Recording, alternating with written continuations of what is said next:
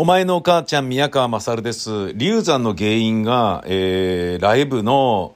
野外ライブが原因だっつって、主催者や有名なアーティストが訴えられるっていうようなことがありましたね。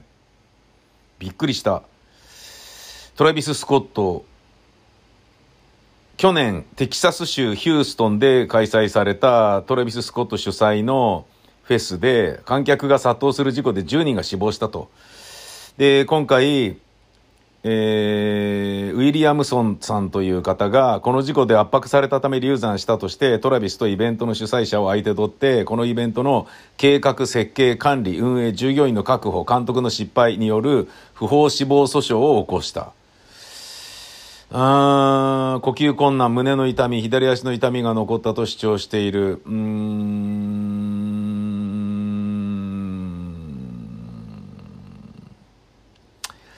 不法死亡と腹部の負傷を理由に修正訴状を提出して、過失によって死亡した胎児は不法死亡訴訟の根拠となり得ると法律で定めている。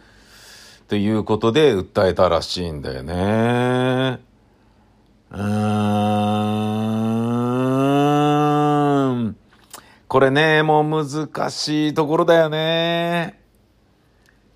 難しいところだよねっていうのは、だって行ってんでしょ？野外フェスに。っていうことだよね。ある程度のことは覚悟しろよっていう感覚がどれほどまかり通るかっていう話だよね。まあもちろん俺もこの人と同じ立場になったとしたら、訴えると思いますよ。うん。だって、そのね、事故が起きてるっていうことそのものは、予想できただろうっていうことで言えば主催者の責任だと思うからね。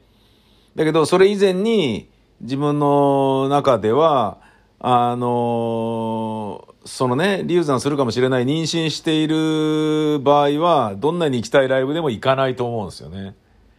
で、行く上で、そういうことをある程度覚悟してるし、うーん、例えば、なんだろうな、ライブに行ってね、鼓膜がちょっととかって、キーンと頭がとかっていうのはもうそんなもんだろうっていうね。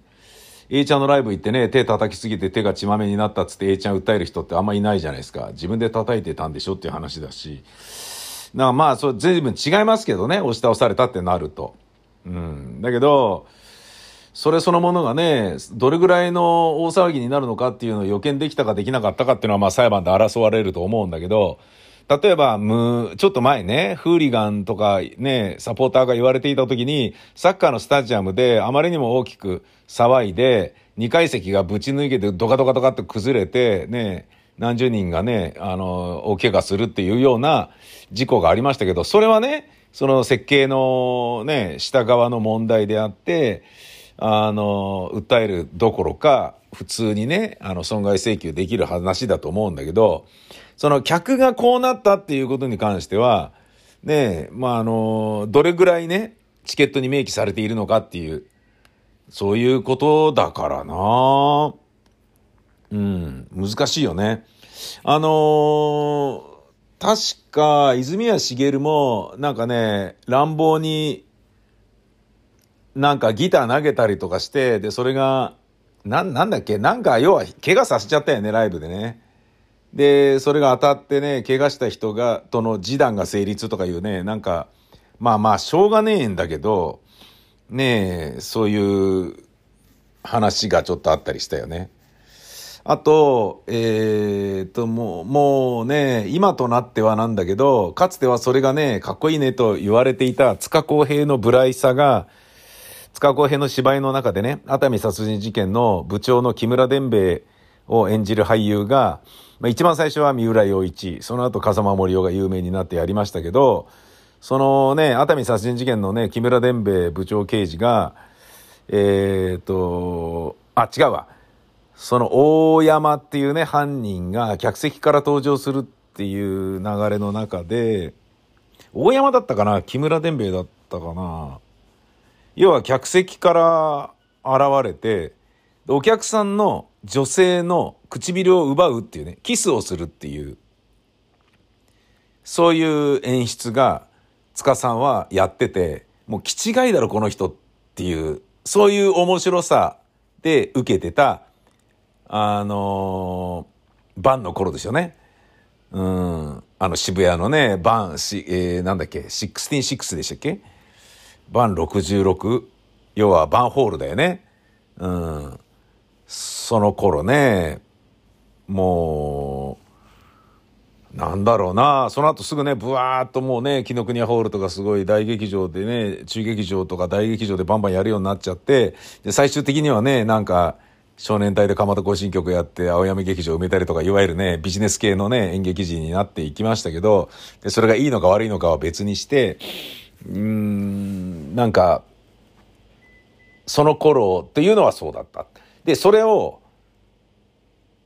同じことをやった10年前か20年ぐらい前に塚さんの事務所の人間が同じことをやってでその唇奪われた女の彼氏から訴えられたかなんかで負けるっていうですね、普通に負けるっていうことがあって、いや、そりゃそうだろ、つって。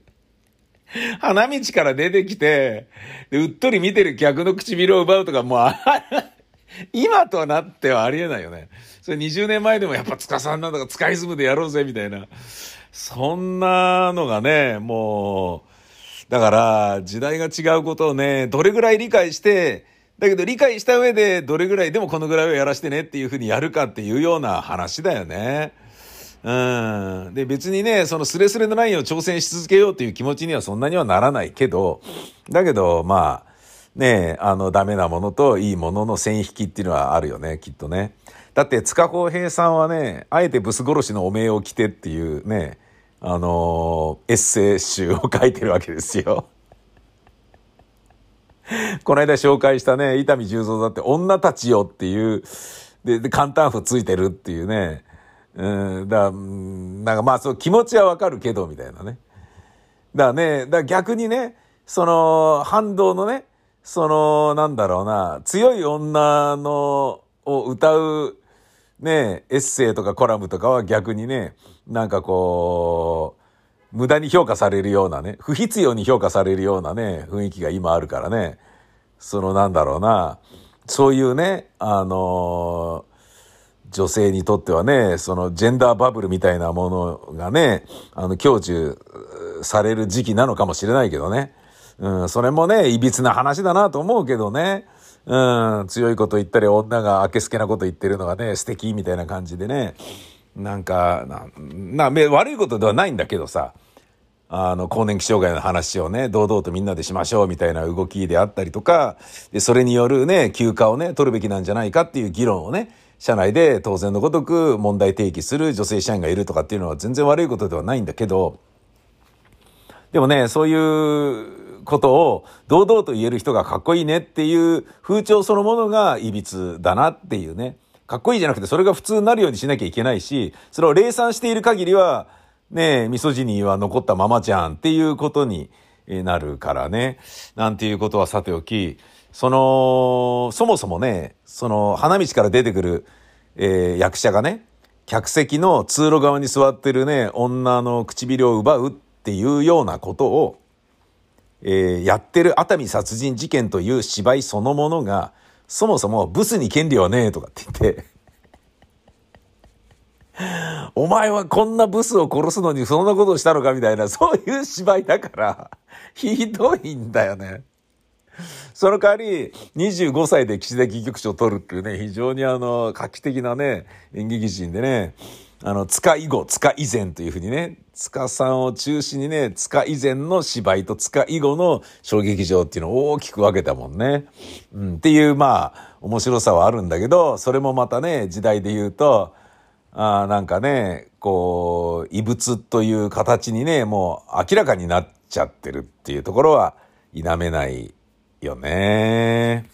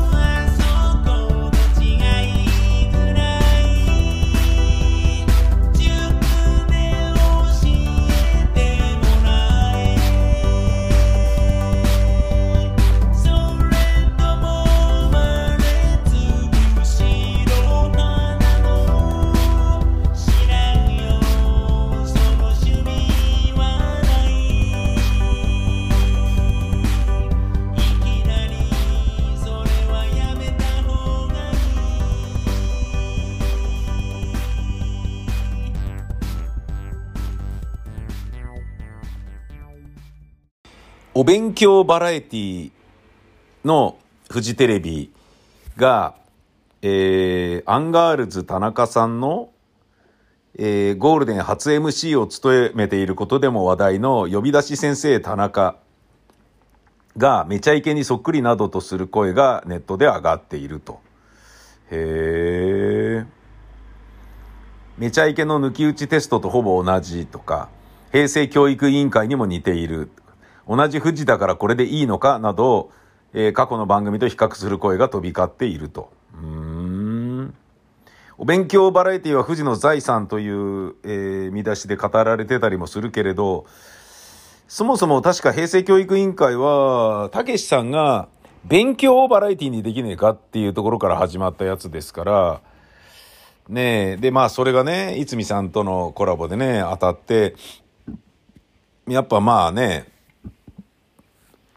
あの、たけしさんのね、何でもかんでも面白いものにしようぜっていうのは、俺はね、あの、途中からはね、テリーさんの影響がね、随分たけしさんにも混入されて、ね、たけしさんをね、あの、総合プロデューサーとしても、ね、あの、総合演出としてもね、すごい位置までね、あの、テレビマンの、なんだろうな、テレビお化けにしたっていうイメージがね、なんかありますよね。まあ、さんまさんはね、お笑いお化けってね、イメージだけど、で、志村けんさんはね、コントお化けっていうね、感じだけどね。なんか、そんな感じがするんだよな、勉強バラエティね。さて、えー、勉強バラエティっていうことで言うと、えー、ダウンタウンの松本人志さんが、あのー、ワイドなショーで、えー、上島竜兵さんを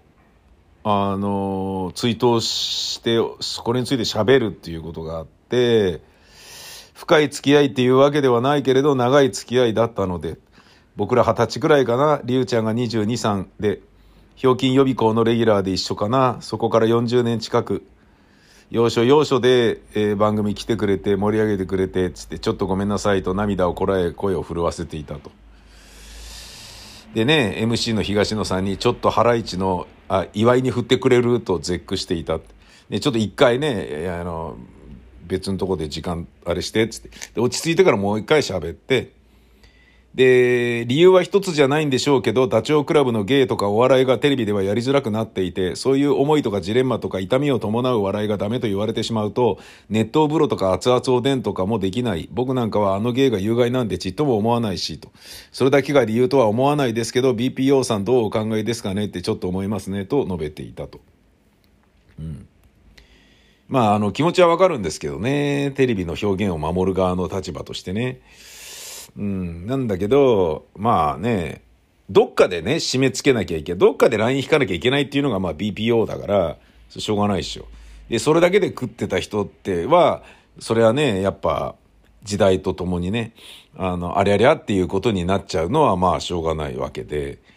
だってね、演劇人もね、あのー、まさかね、コロナでね、こういうね、なんかこう、台風とかの災害によってね、農作物が一気にダメージを食らうみたいな、そういうのと同じような現象がね、コロナでここまでダメージを食らうなんていうことは思ってもいなかったわけじゃないですか、演劇人たちは。ねえ、でそういうように、まあ、あの、分散投資とかね、いろんなことをやっていなければ、そういうふうにね、あの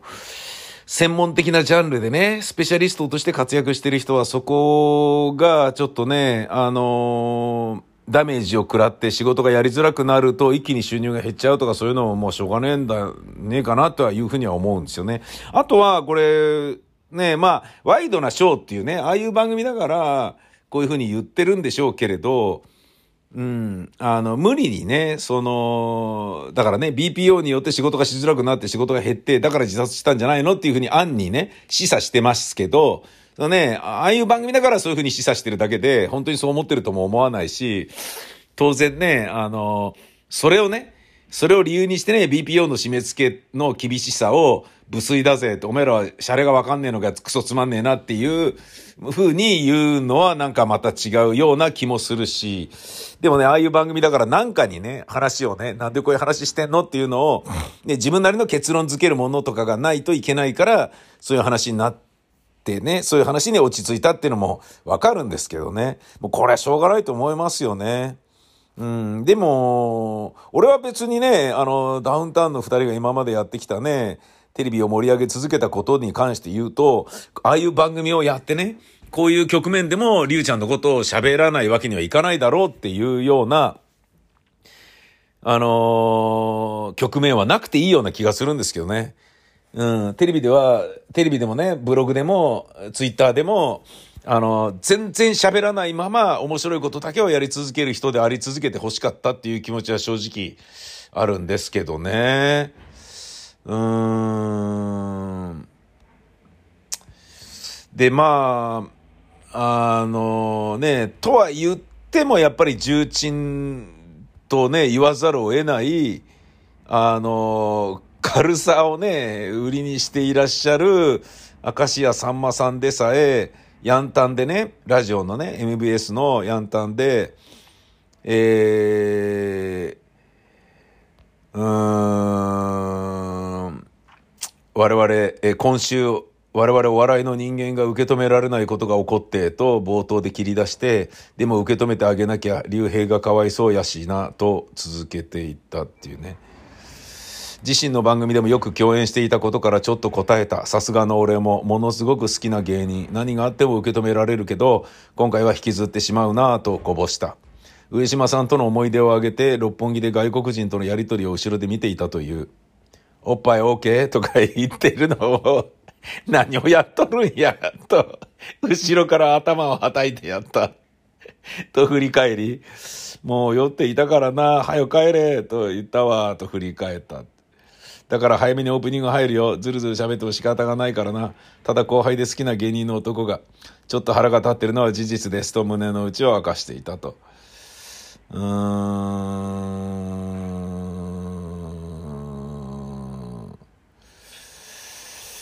うーん、ちょっとね、びっくりだな。でね、えっ、ー、と、実は、さんまさんっていう人はね、まあこういうラジオやってるとね、あのー、こういうのがね、聞けて、で、ダウンタウンの松本さんとそういう話は聞きたくないんだけど、さんまさんぐらいね、上になると、てか離れてると聞きたいなっていう気持ちになっちゃうのは、やっぱそれがね、あのー、松本さんのような、ちょっとね、微妙なね、印象で世の中から思われてるねかつてあんなに面白かったのに今どうしちゃったんですかみたいな雰囲気もね、あのー、ちょっとね、難しい印象になっちゃったじゃないですか。なんか、ねあの、コンセプトとかポリシーとかはないんですか？みたいな感じもあるし、ねなんか、ちょっとね、やっぱ聞こえてくる話はね、やっぱり、あんまりいい話がね、あんまりダウンタウンの松本さんはないので、さんまさんとかね、あは、やっぱこの人バカだなっていうね、いい意味でのバカエピソードばっかり入ってきますけど、だからね、まあ年が離れてるのもあるけど、聞きたくなるんだけど、そんなさんまさんなんですけど、あのー、実はね、あんなに明けすけに見えていろんなことがあって、でもこれは言う必要ないよねと人に知られる必要がないよねっていうようなこともあって、えー、それがね、俺これちょっとびっくりな話なんだけどさ、1983年に奈良の実家が全焼して、えー、さんまさんの実の弟さんが当時19歳で、そこで焼死するという悲劇に見舞われているんですってね。これびっくりですよ。1983年の4月2日午前5時45分、奈良の三条大寺、えー、杉本、えー、何さん、常さん、54歳経営の工場付近から出火して、木造モルタル2階建ての工場兼住居約、えー、430平方メートルが全焼。焼け跡から仕事を手伝っている三男の M さん19歳が焼死体で見つかった。奈良署では出火原因などを調べている。杉本さん宅は1階が魚類の干物などを加工する工場で2階が住居。出火当時、杉本さん夫婦、祖父、M さんの4人がいたが、M さんは逃げ遅れたらしい。杉本さん宅は関西の人気タレント、明石家さんまさんの杉本隆文さんの実家で、焼死した M さんはさんまさんの弟。現場付近は住宅や小さな工場が多い。こういうことが実はあったんですって。なんか、そんなんあるんだっ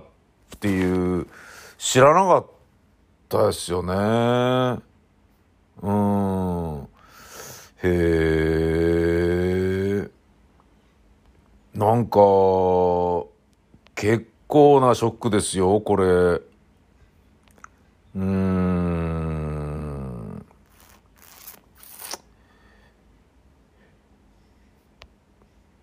なんか僕のねえ、えっ、ー、と、知り合いが金融関係に勤めてて、で、逮捕されたっていう、クビになって逮捕になったっていう話、言いましたよね。会社の金を横領していたことが分かって。ええー、そうなの？っていう。そのショック、うん、以上のね、あの、と、な、ショックな話だな、これ、さんまさんの。実の弟が若い時に火事で焼死って、そりゃ片付けきれないよね。だからなんか、大抵のことは許容するんだけど、これはちょっとしばらく引きずるわ、つって、正直腹立ってるっていうようなことを言ってたっていうのが、大抵のことは消化できるけどっていうのは、そういう痛みも乗り越えてきたけれどっていうようなこととかも、ちょっと、ね、邪推しちゃうよね。うん。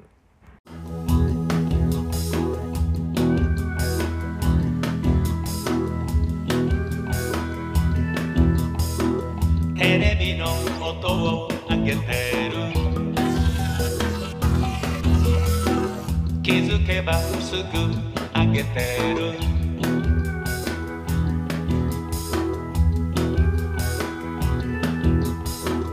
家族に下げてと言われ。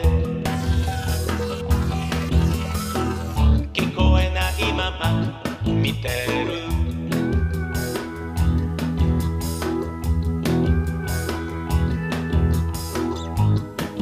ち切れた若さ In my dream. 諦める心ハッピーターン体が泣き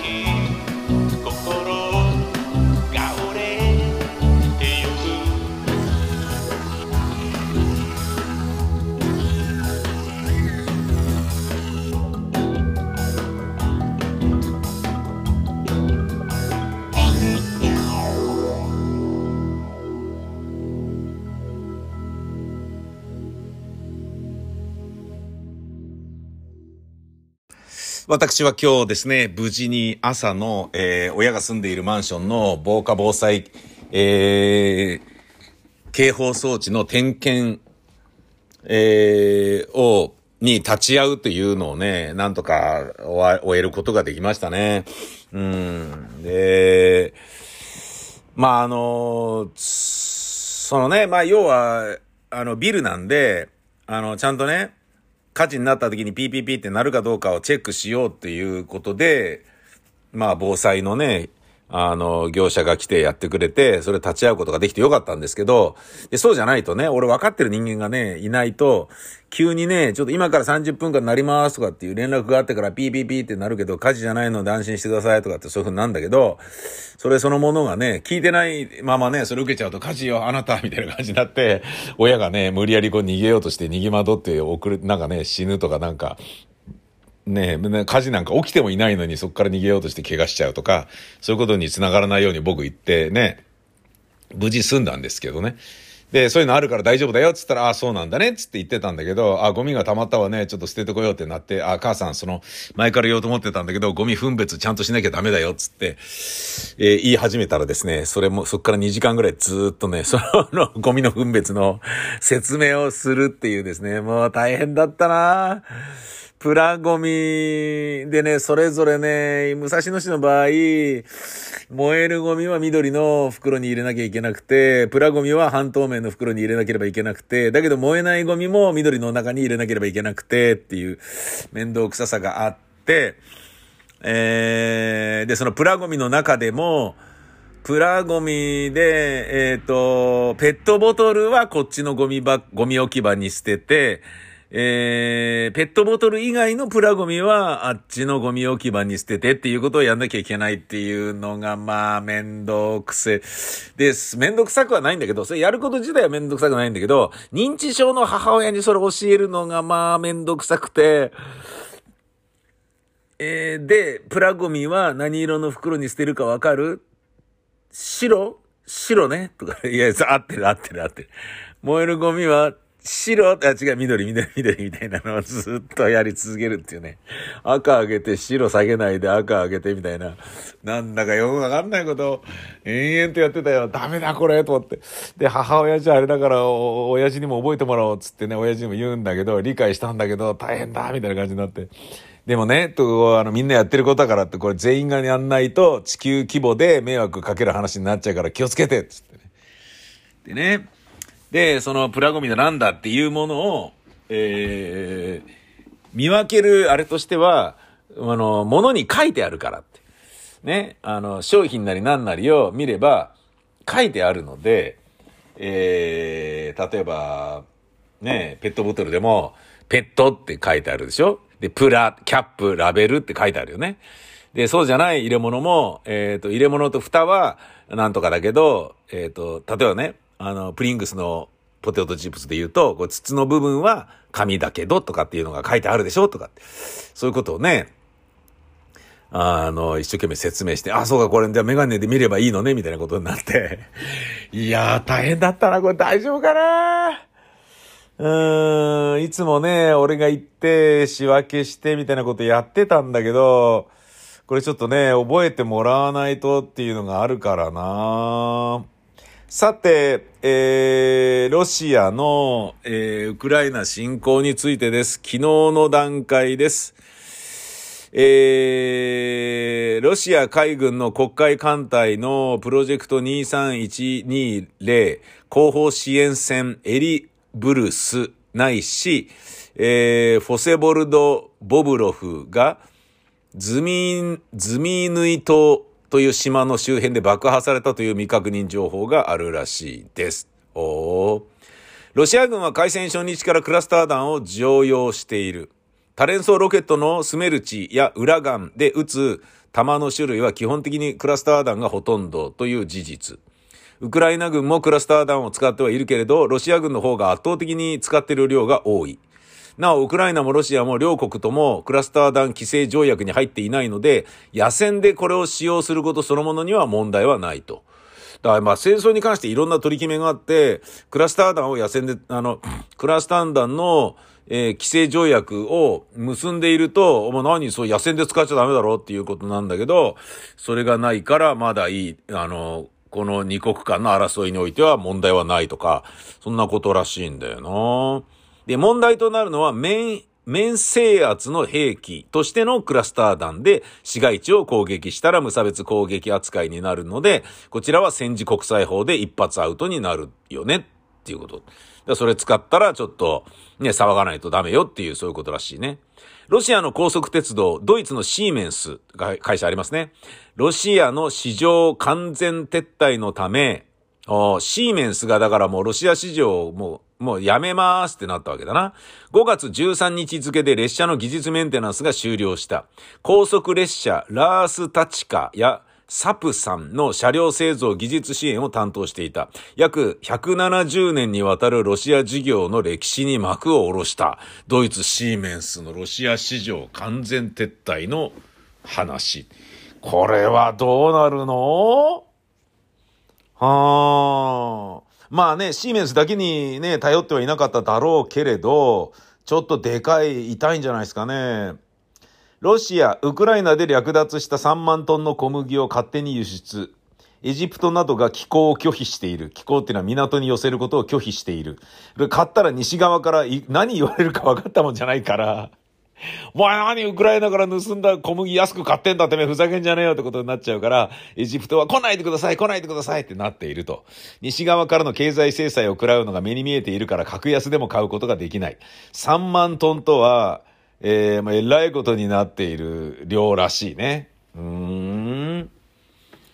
この戦争、ロシア軍は人口密集地域で停滞する傾向がある。各部隊の士気、戦力も低下しているため、先週から小包囲作戦、小さく包囲するという作戦をやり始めている。包囲ができた場合でもウクライナ軍がロシア包囲網を突破交代する可能性もあるんだけどねっていう。ロシア軍はドンバスでの包囲計画を大幅に縮小する可能性がある。ウクライナ軍によるハルキウでの反攻は、ロシア軍の再配備を阻害しつつあるが、ロシア軍はオデーサ付近でのウクライナの海上通信をブロックするため、スネーク島での拠点を強化している。なるほどね。ロシア機の撃墜が200機に到達しました。200機と、あの、撃墜されたってことね。ここ1週間ほど200機到達を恐れたのか、ロシア空軍の活動が低調だった。開戦前、ウクライナ周辺に集結していた戦闘機、戦闘機、戦闘爆撃機は500機と言われていたので、その40%が損失した計算になる。なるほどね。結構なことになってますな。まあでもね、人海戦術と同じぐらいね、用意した武器とね、あの、兵器を使うぜとかっていうような、ねうん、だからもう本当にね、この数で圧倒されてるわけだからお前らビビんだろっていうふうに思ってたのがそうじゃないっていうところがすごいよね、本当に。で、今もうね、まさにね、この流れで言ったらウクライナが勝利するんじゃないかっていう、守りきるんじゃないかっていうね。まあ本当にバカみたいに攻め続ければ勝てるだろうけれど、そうするとロシア国内でのプーチン批判と政権批判が始まってクーデターが起きたりとかいろんなことが起こりうるだろうから、それを考えたらできないよねっていう、ところで、どう足踏みするのか、プーチンが自殺に至るのか、もうどういう結末が待ってるのかわかんないよね。こうなると。でね、西側の意地も、意地もあるからね、ウクライナを任すわけにはいかねえんだよっていうね。で、ヨーロッパがね、ついにエネルギーを、ね、あの、原油ロシアからもうちょ一切やめますとかっていうね、すっごい、すっごい勇気と決断に至ったよね。ハリコフの北の方でロシア国境に追い詰められたルガンスクドネツク共和国軍の将兵がロシア国内への撤退を拒否されている。国境を越えた場合は射殺もしくは捕獲すると脅されているらしい。現在放置された状態だって。なるほどね。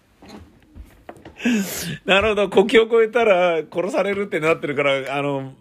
で、越えられないけど、でもまた戻ったらまた戦うの嫌だよ、みたいなことになってるっていうことなんだね。ロシア軍はイジューム、スラビャンスク、デバルツェボ戦の大きな包囲を一旦諦めて小さくセベロドネツクリシチャンスク包囲をする考えのようだと。先日大損害を出した川を渡るというあの作戦、リシチャンスク包囲のためドネツ川を渡ろうとした部隊のようだったらしいということが分かったというのがこう昨日ね。で、今日に関しては、プーチンの恋人の元五輪、えオリンピック代表体操体操選手のカバエバさんに対して、イギリスは制裁を科すと発表。イギリスはカバエバのおばあさん、プーチンの元妻、プーチンのいとこも制裁するとのこと。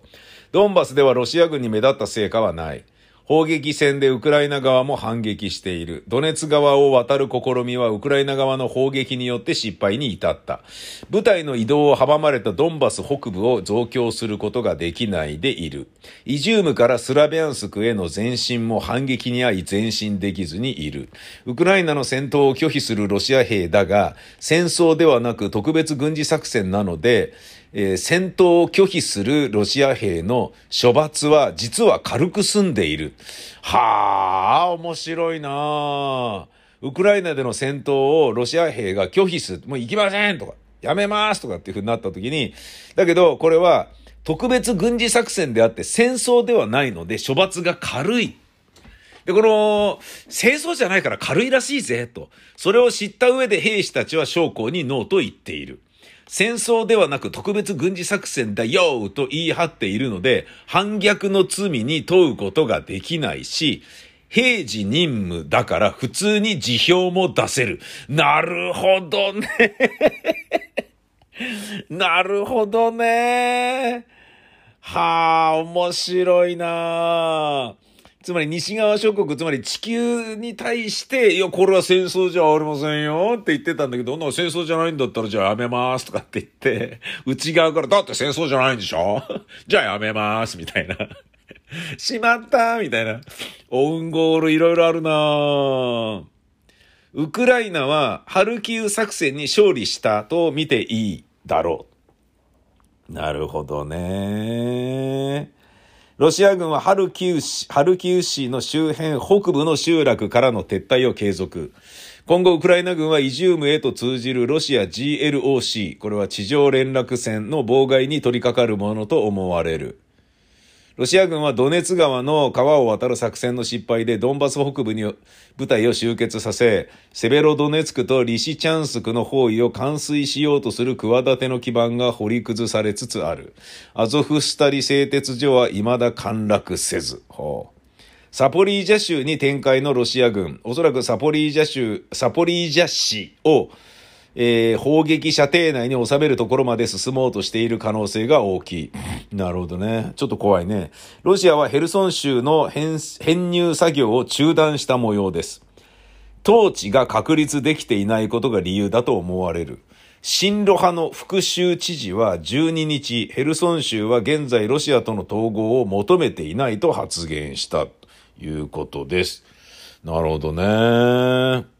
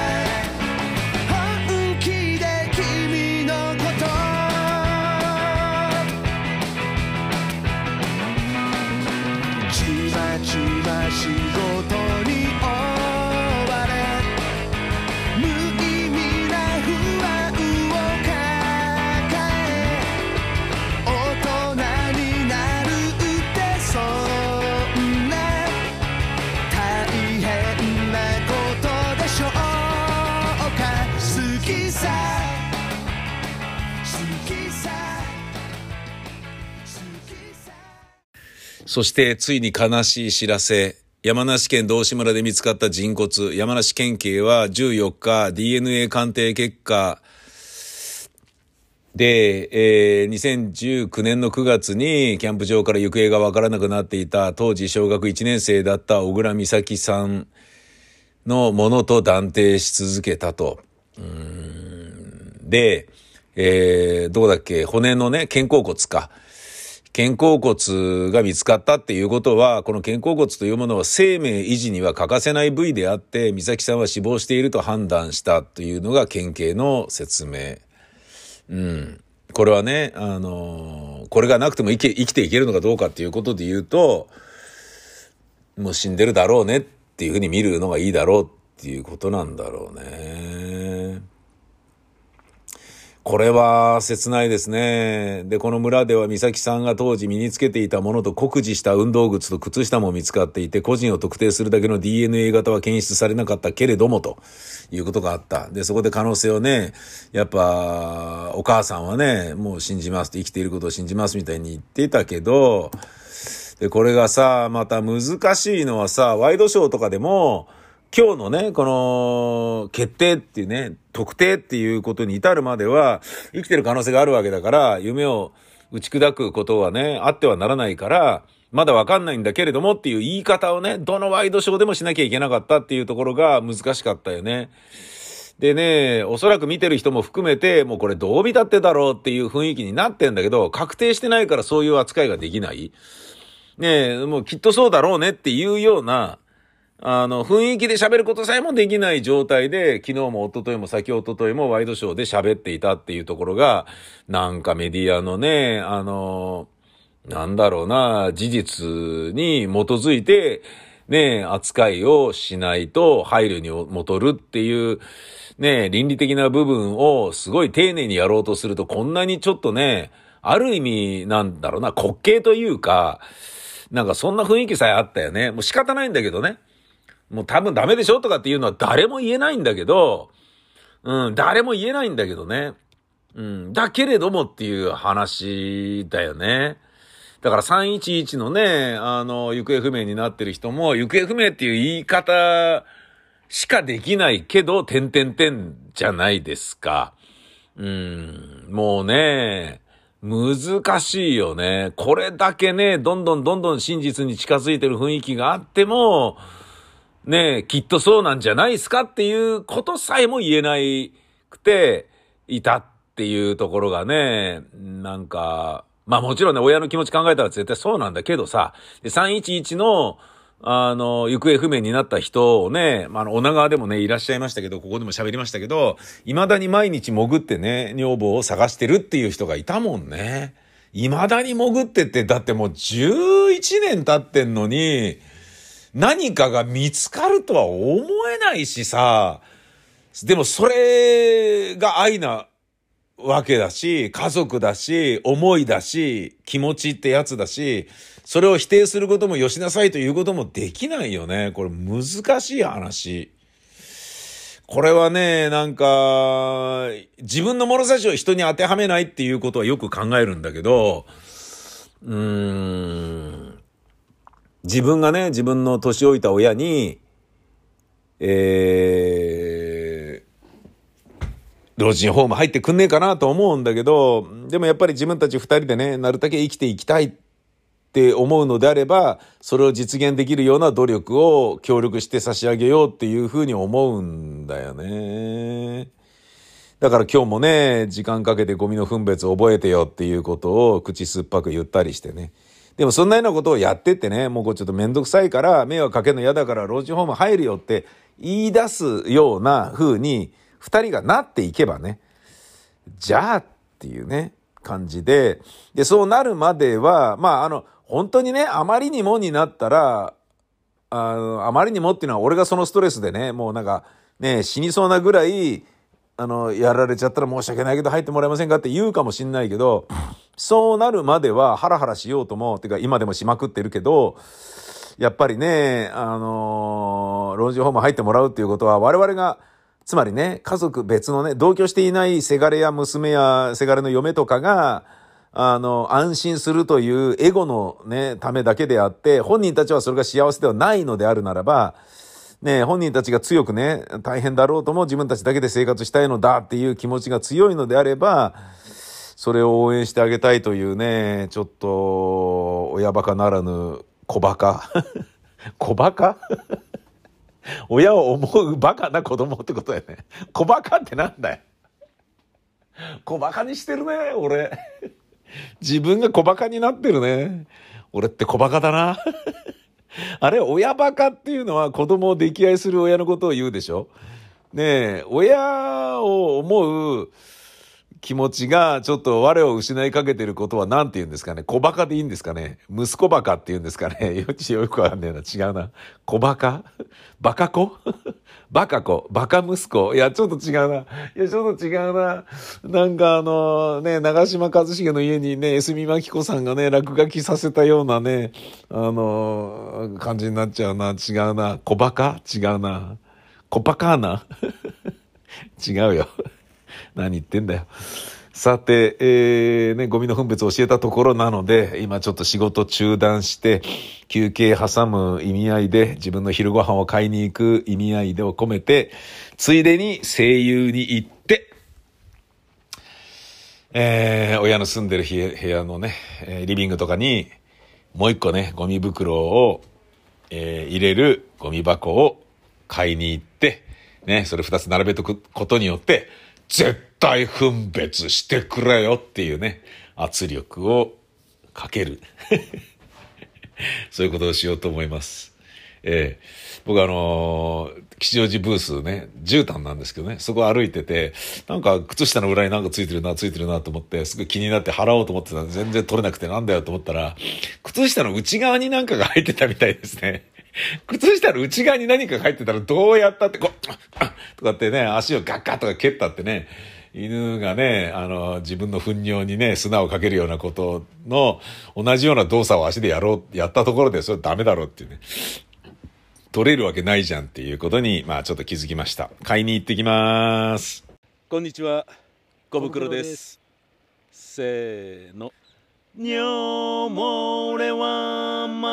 しない。おティンティンはまだ立つよ。だか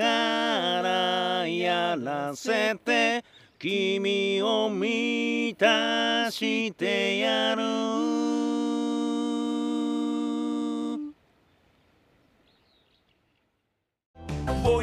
君ではア